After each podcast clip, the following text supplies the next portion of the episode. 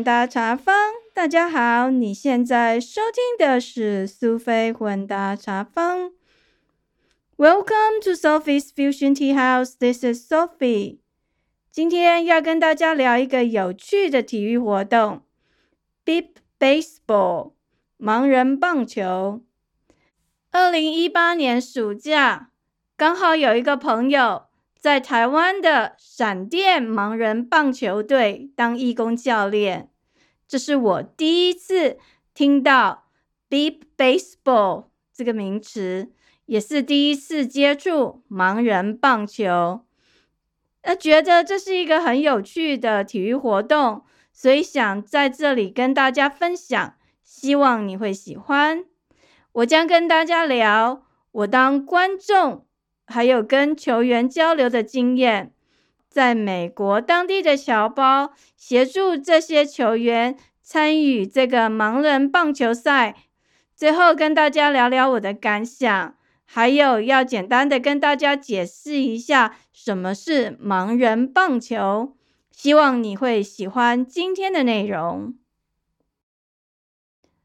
讲到我第一次听到 “beep baseball”。盲人棒球，这是因为有一个研究所的好朋友，他跟我说的。那一年，他跟我提到，暑假他要带一队那个盲人棒球队员来美国参加比赛，问我们有没有兴趣去看。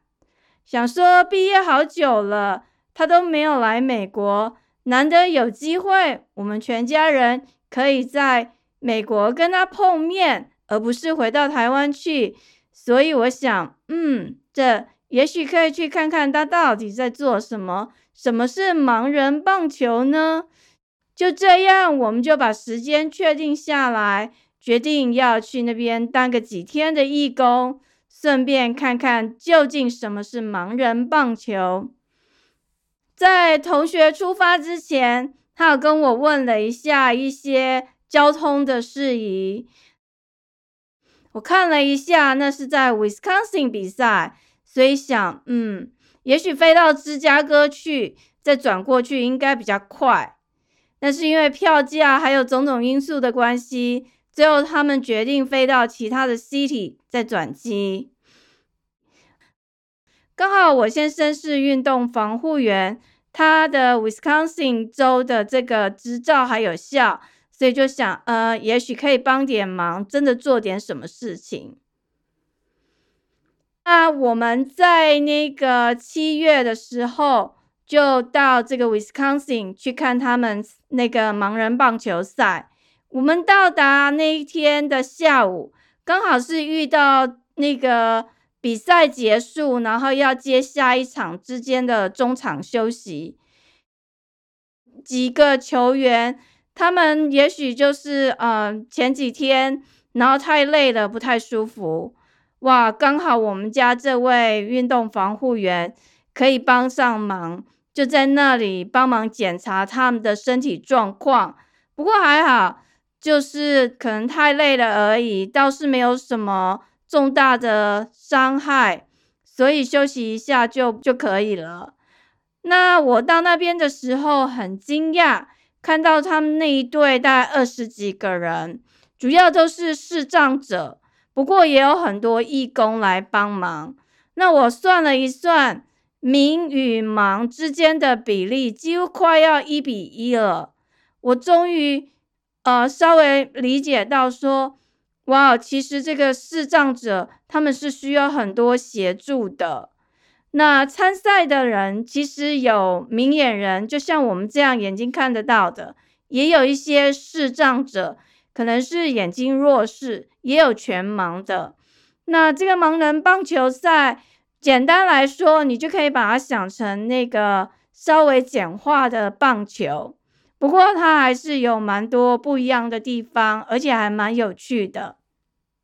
那刚才提到，我们到那里的时候，刚好是遇到两场比赛中间的休息。在我们等待的时候呢，我们就在那里玩怎么接球、传球啊。其实这个感觉就很蛮特别，很难说。你把眼睛闭起来，然后拿着球棒要打球，感觉在空旷的草地上，虽然刚才看到的时候眼睛睁开时是绿绿油油，而且也是平平的，可是就是觉得眼睛闭起来之后就蛮害怕的。严格来讲，那草地很空旷，而且旁边都是自己的朋友或家人，应该是蛮安全的。可是就是因为我们眼睛看东西习惯了，然后闭起来之后就会不习惯，因为看不到，心里无法掌控那种感觉，好像觉得你的脚脚步失去了重心，失去了一种控制感，就是你的人生忽然间 out of control。然后就觉得哇，这是怎么状况啊？感觉其实蛮害怕的。那我同学他是教练嘛，他就一直鼓励我们说：“哎，你就把眼睛闭起来，放轻松，然后等球投过来，你就挥棒。虽然说起来很简单，但是做起来其实蛮难的。然后就搞了好几次，其实真的打不到。”那打不到球，总是可以接球吧？接球的话，就是跟一般的手套差不多，不过那个球比较大颗。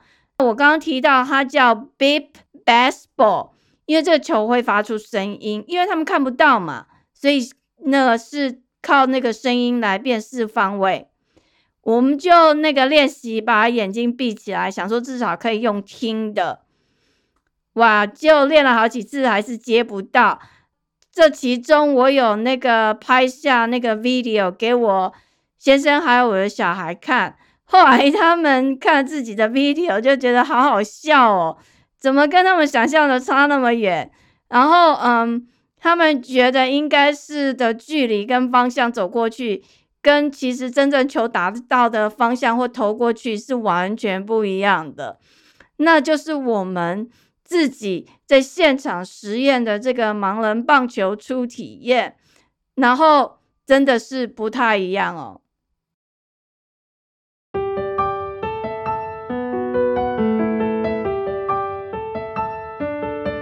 很快的比赛就开始了，因为我这个人哦，一开始有点太混了啦。其实我同学跟我讲的时候，我就应该查资料，然后只是稍微简单。瞄了一下，然后大概知道那个球是会发出声音，但是没有仔细研究，所以刚开始看的时候有点搞不清楚状况，就想说：哇，奇怪，怎么那个投手跟捕手好像是看得到的，但是其他的人防守还有打击的球员，他们都要戴眼罩。诶后来才知道，的确这些人他们是视障者，有的是全盲，有的是弱视。他们其实看得到一点点，所以他们必须戴上眼罩，这样才公平。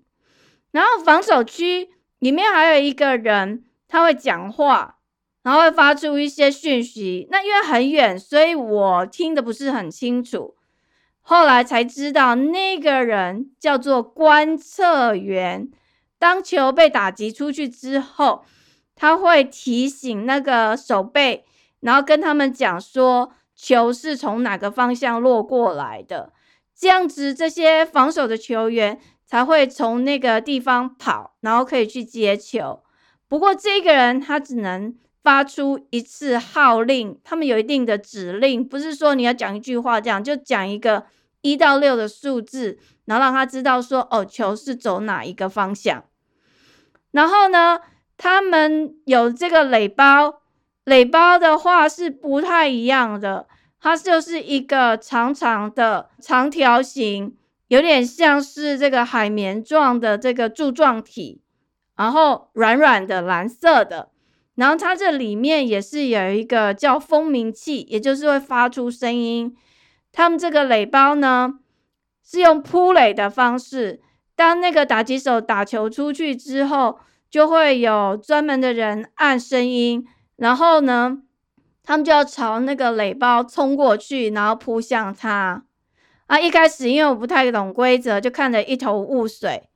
然后反正旁边人就跟我说：“你就想说是简单的这个棒球板就对了啦。”那我觉得这个很有趣，就是说这个盲人棒球其实是明与盲，就是明眼人，像我们这样一般看得到人。跟视障者之间的这个团队活着的一种体育活动。嗯，捕手、投手还有观测员，他们是眼睛看得到的。其他的球员，他们就是视障者。刚提到可能是全盲弱视，然后必须戴眼罩，然后要把它完全遮住才可以。前面有聊到，我们刚开始到的时候有试着练习打球接球嘛？那个时候我们几乎都打不到，也接不到。那真正比赛的时候，其实就更难了。打出去之后还要扑垒才有得分。那看到那些球员在草地上跑来跑去，有的要抢着去接球，你就很怕他们几乎快要撞在一起了。然后还有那个打击手，你看他要去扑垒，又很担心他滑倒会受伤。哇，那整个过程就是很担心受怕，就是一直觉得说他们看不到怎么办？怎么办？这些人他们会不会受伤啊？那我觉得他们真的蛮厉害的，他们真的是眼盲心不盲诶，而且可能也是受过了很多训练，就是看起来动作都蛮熟练的，而且他们愿意就是不为自己身体上的一些障碍所苦，而愿意出来从事这样的活动，我真的替他们感到很高兴。不过我心里想说，还好这不是我的小孩，不然我真的会很担心，而且很心疼。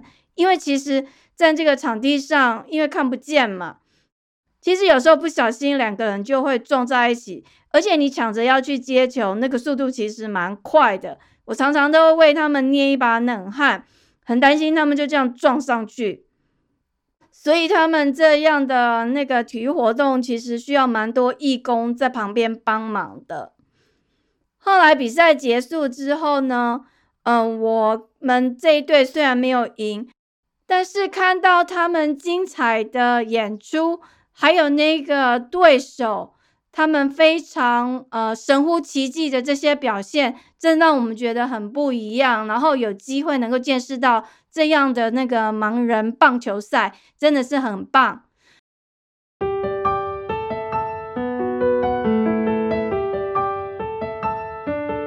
我们离开的时候呢，刚好遇到闪电，就是下大雨。哇，这个在接送也是一个挑战。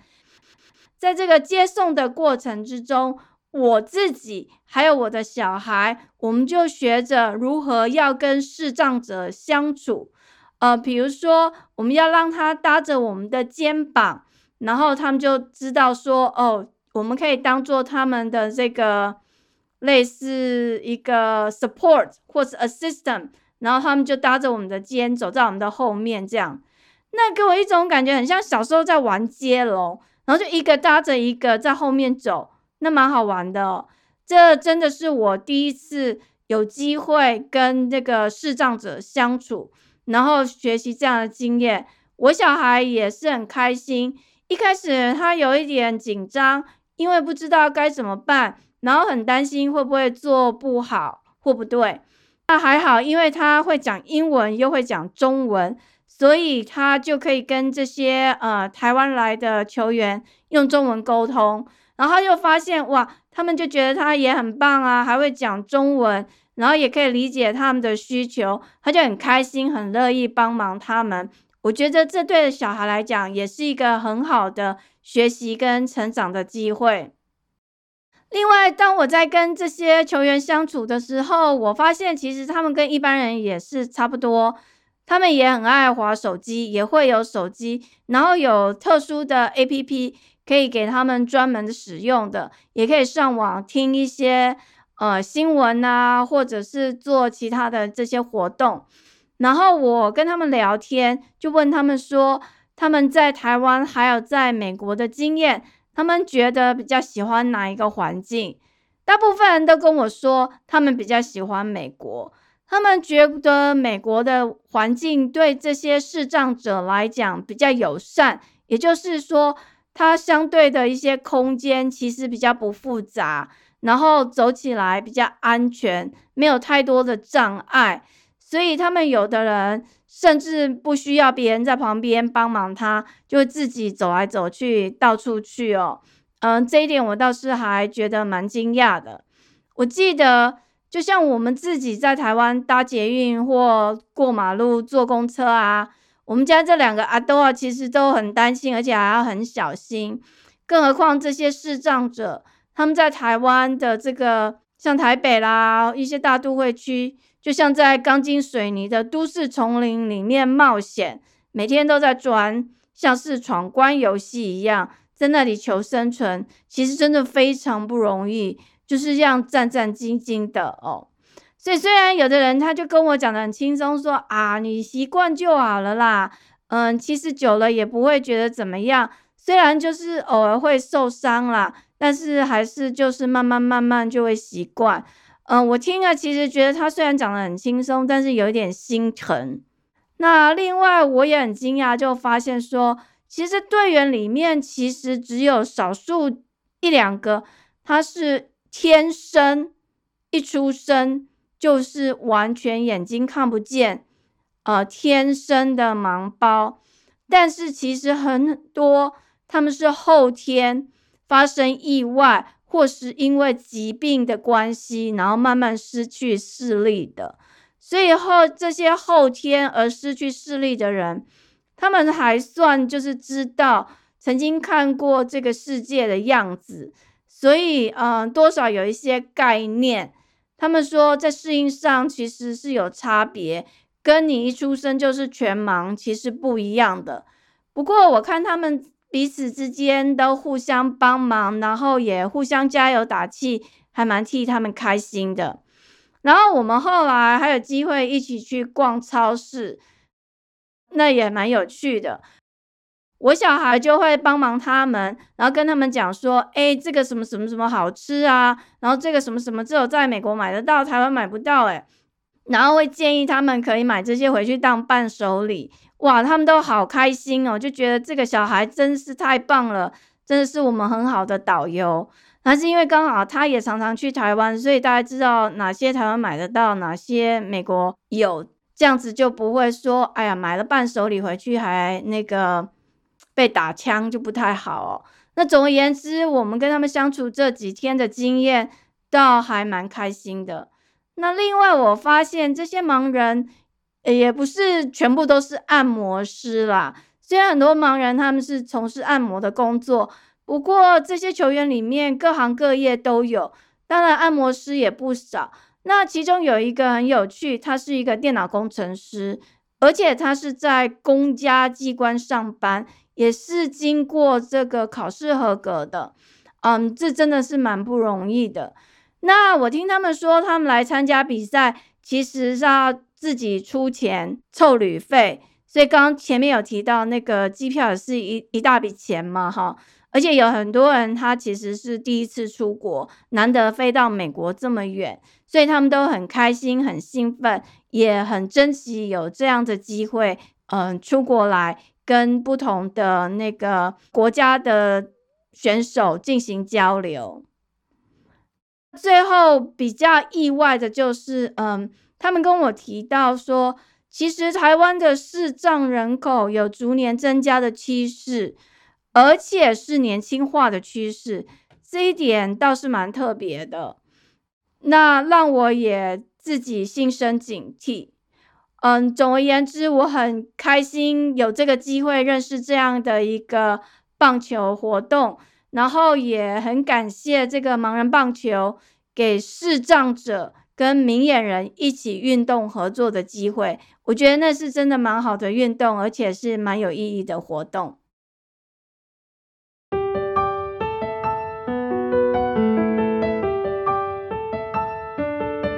那关于这个盲人棒球。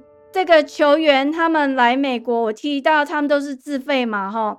但是呢，其实多年来在美国有一个不愿意具名的先生，我就叫他无名氏好了。因为我本来想要把他的这些善举写成一篇报道，那时候我有跟一个朋友联络，他是说某某报社刚好有这样的专栏，讲一些不算是台面上人物，但是其实他们做蛮多有趣事情。不过他不愿意，所以我就叫他无名氏。他长期以来就一直协助而支持这个盲人棒球队。然后他跟我说，他不想要让别人知道他是谁，因为他就是传承他母亲的作为，就是默默行善。嗯，只要他做得到，他都很愿意。然后他的小孩也是跟着他，从小就一起。每年有棒球队到美国来的时候，他们就会到不同的地方去。像他就是主要的负责人，他会协助跟侨胞们募捐，然后赞助在美国当地的住宿、饮食，还有帮忙一些交通。他跟我提到，嗯，在大城市算是资源比较多。然后可以得到的一些募款还有帮助，其实蛮多。不过有一些小 city 就比较难一点。那比较有趣的是，呃，有时候你以为那边没有台湾人，可是后来发现其实还是都有，而且其实就是虽然不多，但大家都还蛮热心的，而且还蛮愿意帮忙的。然后他就说。就是有些人即使只是来加油打气也不错，然后有一些人也会愿意出钱出力。总而言之，我就觉得蛮感动的。那一年在 Wisconsin，刚好他们在当地就是在那个比赛的那个 city，当然不止这一位啦，但是还有好几个。但是我去的时候刚好遇到的是一个中医师的义工，他其实之前也不知道有这样的盲人棒球队。后刚好这个当地的 local 的报纸有刊登一些新闻，然后也有人去找他，后来他就去帮忙了。然后另外还有几位是外州来的，那因为他们已经待了好几天，所以刚好我们去了之后呢，然后隔天他们就离开，刚好可以接替一下，他们就可以回去。最有趣的就是这个接机，接机帮忙接机的这个先生呢。他是从 Minnesota 来的，他们的飞机是搭到那边，然后再到 Wisconsin，然后他跟我聊了一下，就跟我说：“哎呀，我明天早上就要回去，因为已经出来好多天了，然后家里有一些重要事情，一定要赶着回去处理。”那他跟我聊到说，他们接机的这个经验还蛮有趣的哦。他说呢，当时他。接到有人来询问他们是否愿意帮忙，他也是犹豫了一下，不过后来还是觉得有空就可以帮忙一下。然后呢，他就找了好几个台湾人，分了好几部车，准备到机场去接机。那因为他们知道这些人，他们需要那个转机。那转机的话，到底在国内这个部分能不能顺利搭上飞机，其实有时候是很难确定的。所以他想了 A、B 不同的计划，而且都把可能发生的一些状况呢都估计好了。后来真的就是按照他想象的，有出了一些状况，比如说有人在转机的时候行李不见了，然后有人没有跟上，所以他们后来嗯还蛮惊险的。但是呢，因为他事先就已经有不同的 plan。所以也算是顺利的接到这些球员，然后最后在跨州送他们到 Wisconsin 的比赛会场。哎，我听到他这样讲，我真的觉得哇，他们真的是蛮好的。这些人他们彼此都不认识，而且请他们帮忙的人跟他也不认识。反正大家都冲着说就是台湾人，然后球队要来比赛，所以同乡当后盾。所以这些侨胞的帮忙真的很不容易。那刚刚提到当地有一个中医师嘛，他也是临时来当义工，其实他也要上班赚钱呐。那有趣的就是说，他的看诊时间有时候如果中间有空个一两个小时，然后他就会去现场帮忙，随时提供各种援助啦。所以我觉得这真的是一个蛮好的机缘。然后后来我也看到他跟这些球员一起玩扑克牌啊，然后聊天。其实也才几天的时间，然后就感觉他们好像认识了很久，然后变成了好朋友，真的蛮棒的。我个人觉得很感动。无论在世界哪个角落，可以为故乡的人做点事情，不论是出钱还是出力，这都是尽一份心力。所以我很感谢有这样的机会，让我认识这个盲人棒球队。这真的是我这一生中蛮特别、很难忘的一个经验。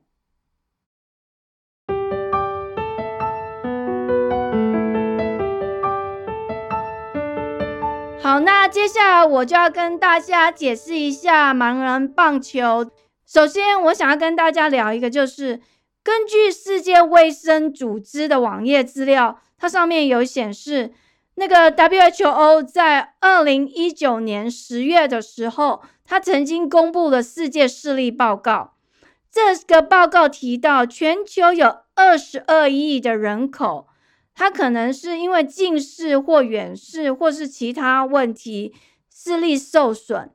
但是这个报告他有讲到，其中有十亿，几乎快一半的人，他们这个视力受损其实是可以预防的。所以你想想看，全世界有视障问题人，其实还真的蛮多的哦。那当然，因为这个人口老化的关系，还有生活方式改变，视障人口也逐年增加哦。在台湾的部分呢，在伊甸社会福利基金会的网站上的资料显示，台湾大概有四万六千名左右的视障人口，所以也不少了哈。然后，所以我刚刚提到这个闪电盲人棒球队。这个队员他们跟我说，其实有越来越多年轻人，他们后来有成为视障人口哦，这倒是一个蛮让我意外，可是也是要注意的。接下来我要跟大家聊聊什么是 Beep Baseball 盲人棒球。呃，盲人棒球第一次举办这个有世界各地来的球员的比赛，是在一九七五年的九月。在 Saint Paul, Minnesota，美国的明尼苏达州所举办的。后来，在一九七六年的时候，美国他们成立了这个 National Beep Baseball Association，也就是所谓的国家盲人棒球协会，嗯，来推广盲人棒球。所以到现在来讲，美国大概有四百多支队伍，从不同的州啊、city 这样子。每年他们都会有一些固定的比赛。接着我稍微跟大家讲一下哦这个 Beep Baseball，他们专用的球哦，这个球比一般的棒球大，它大概是十六寸左右，然后是四百五十公克，里面放一个东西叫蜂鸣器，它会发出 beep beep beep 的声音。其实这就是这个命名的由来。然后这种球它是需要充电的，因为它有充电，所以之后才会发出这个哔哔哔的声音。它的比赛呢，不跟棒球不一样的话，就是它的垒包，我们刚刚讲过是这种柱形体的，然后蓝色的，有点像这个海绵这样子软软的，然后里面它也是有这个蜂鸣器，会发出这个哔哔哔的声音。可是它只有一垒跟三垒。它不是用踩垒的，它是用铺垒的方式打分的。一个垒包是大概一百二十公分左右，放在离本垒五十公尺左右两边。总之，它就感觉软软的啦，有点像你去那个看人家在打拳击练习，或是踢跆拳道那种的练习装。那一般的球员打击出去之后呢，有一个人叫控垒员，他会按下那个按钮，然后这一个。垒包就会发出“哔哔哔”的声音，所以那个打击者他就会根据这个声音，然后跑向这个垒包，然后扑垒。他扑垒成功的话就得分了。然后他们的这个球棒的话呢，是垒球专用的球棒，然后它上面有贴这个 ASA 的检验合格贴纸。OK。至于它的基本规则呢，一场有六局，如果打成平手的话，就会有延长赛。然后那个打击的话是四好球一坏球这样子，然后三个人都是四好球一坏球的话就出局，然后就会换防守。可是比较特别的就是哦，我刚刚提到投手跟捕手还有观测员，他们是。呃，明眼人就是眼睛看得到，然后球员他们需要戴眼罩蒙住眼睛，因为有一些人如果是弱视，他其实可以看得见光，然后知道方向，所以那个戴的眼罩都是要经过那个比赛大会的检验认可才算合格哦。每一个球队他在防守的时候会有六个球员在场上，然后会有可能一到两名的观测员，他就是会根据这个球落的方向，用一到六的数字哦，告诉那个防守的球员，给他们指示说。是球是从哪里出来？比如说一可能是到哪个方向，二是哪个方向这样，所以球员就知道要往哪边跑去接球。那至于观测员，他只能根据这个方向提示一次哦，而且他私底下不可以跟这个球员私自讲话或交流，这样就算犯规。然后我看到这个台湾这个棒球队，他们的观测员是义工，是女生。哦，我觉得蛮佩服的。他既然这样子晒太阳，然后陪着他们一起练习，而且帮他们做蛮多事情，也蛮棒的。这里我要提醒大家，就是说，这个观测员他还有在某一个时候可以讲话，就是说，当那些防守的球员他们在跑着要去接球，有可能要撞在一起的时候，他可以说小心，意思就是预防他们撞击。然后这个部分就是不会被罚，不算犯规了哦，这样子可以避免伤害。至于这个攻击的这一组呢，比较有趣，就投手跟捕手，我们刚刚讲眼睛是看得到，然后他跟打击者是同一队的，这个很不一样吧？哈，因为这样子他们才能让那个打击的人顺利打出去嘛，所以这个是比较特别的地方。然后我刚刚有提到，如果打击者安全打出之后，看那个 BB 的声音是从一垒还是三垒发出的，然后他就跑到那里去扑垒成功，那就算得分了。所以呢，它跟一般的棒球不一样，只有一垒跟三垒，然后球员不需要从不同的垒包之间跑来跑去，这是蛮特别的，也就是根据他们的身体状况。的需求而设计出来的，所以虽然说这个 Beep Baseball 看起来有点简单，而且你觉得是简化版的棒球，可是我觉得啦，我自己的体验是在什么都看不到的状况下，你在一片这个草地的旷野上奔跑，对我这一个眼睛是好的人来说，哈，其实我蛮紧张也蛮害怕，就是一直很担心会跌倒受伤了，所以我当时看到他们比赛哦。然后就这样子奋不顾身的往前冲，呃，真的是蛮替他们高兴。然后觉得他们这样尽心尽力，而且在他们视力有损伤的情况下，还能够持续运动，去找到他们自己喜欢的东西。然后也有很多义工来帮忙他们，真的是觉得，嗯，他们也算有一定的幸运哦。当然，也希望将来有更多人可以协助他们。最后，我要谢谢我的好朋友大饼教练，告诉我这样一个机会，让我们全家人有这样的机缘去体验，还有认识这个特殊的体育活动 ——Beep Baseball（ 盲人棒球），让我体验到自己身体健康、身体健全的珍贵。最后要提醒大家，不要太常滑手机，用电脑也要注意哦，要保护自己的眼睛。或者是你如果知道你自己的亲朋好友眼睛有什么状况的话，要及时诊治，可不要拖延治疗哦。就像前面说的，世界卫生组织 WHO 显示的资料，一半以上的视力损伤其实是可以预防的。万一眼睛有什么问题，一定要好好做检查，平时也要好好保养你的灵魂之窗，这是非常重要的。时间过得很快，我们的节目又到了尾声。感谢您的收听，希望你喜欢今天的内容。苏菲混搭茶坊 （Sophie's Fusion Tea House），让我们活在当下，健康开心做自己，找到你喜欢的人生。感谢您的收听，谢谢您，我们下次见，拜拜。